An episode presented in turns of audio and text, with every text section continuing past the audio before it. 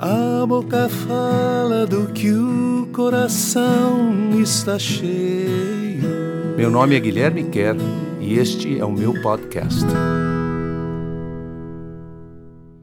Carta aos Judeus Messiânicos, Carta aos Hebreus, capítulo 11, versículo 13 até o versículo 22.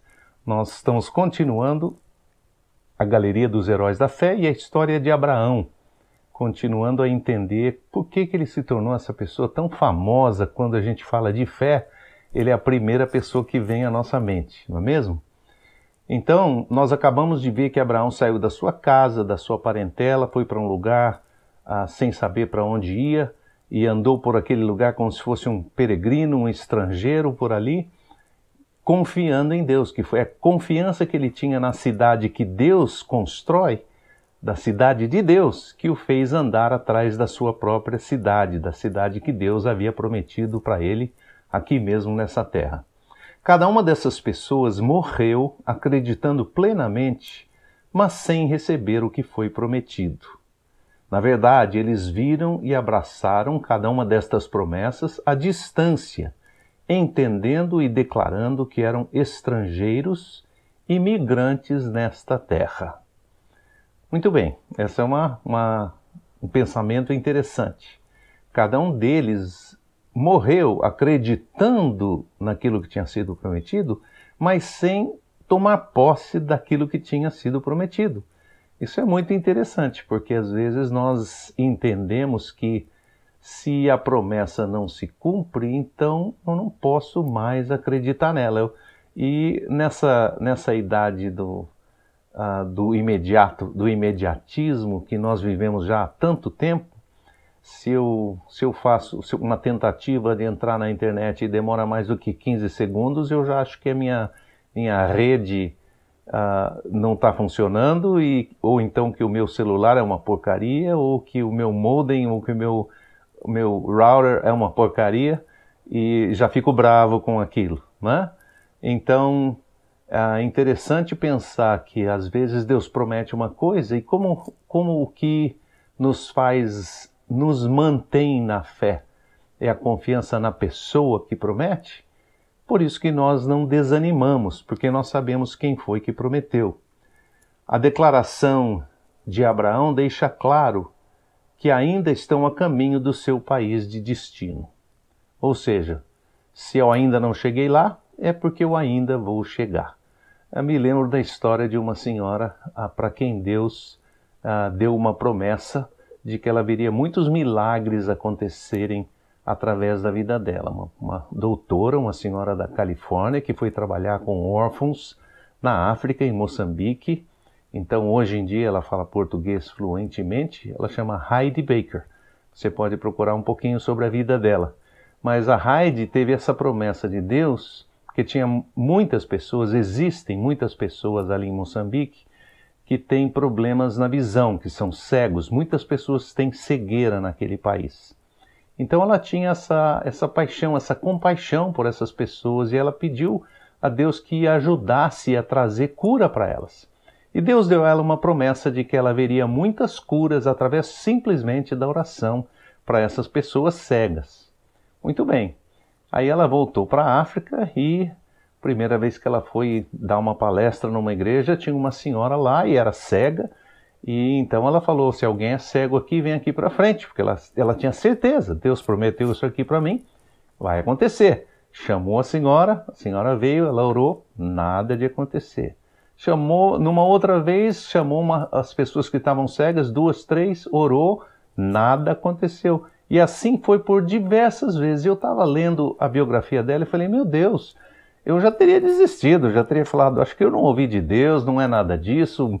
Ainda mais com relação a milagres, né? A gente tem grande dificuldade em acreditar em qualquer tipo de milagre hoje em dia.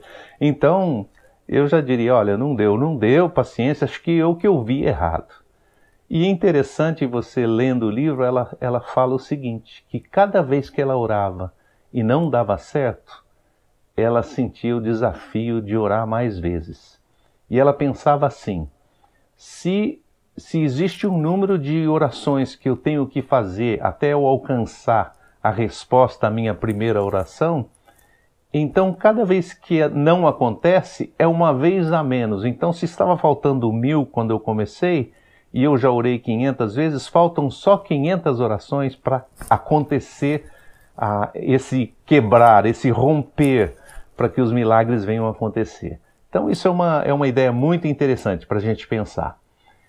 Se estivessem apenas com saudade do seu país de origem, teriam tido oportunidade de voltar para ele, quer dizer, para eles. Ou seja, se aquele sentimento de não estar tá chegando fosse apenas um sentimento de saudade, ah, eu estou com saudade da caldeia, por isso que eu estou sentindo assim.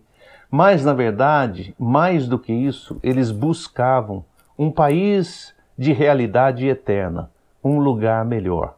Por isso mesmo, Deus não se envergonha de ser chamado seu Deus e tem preparado uma cidade de destino para eles. Já falei sobre essa cidade na outra semana, mas é de novo aparece aqui, ou seja, Deus é que está a esperança daqueles que andam pela fé é de alguma coisa maior que Deus está fazendo. Nós buscamos o reino. Jesus não mandou orar assim? Quando vocês forem orar, orem dessa maneira: Pai nosso que estás no céu, santificado seja o teu nome, venha o teu reino, seja feita a tua vontade. Cada dia nós devemos orar: venha o teu reino. E, no entanto, nós sabemos que o reino de Deus não está instalado nessa terra ainda, existe tristeza, morte, doença, Covid e por aí vai. E, no entanto, nós não deveríamos desanimar de orar, porque sabemos que Deus está construindo um, um reino de justiça e paz, que um dia vai ser instalado de forma completa e definitiva.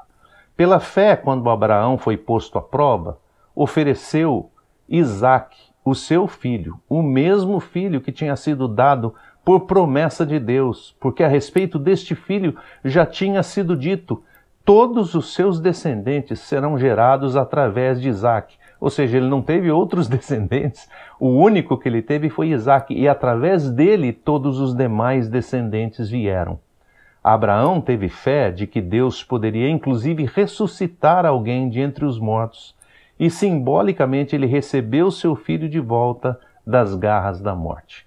Essa história de Isaac é uma história que vale a pena a gente parar um pouquinho nela.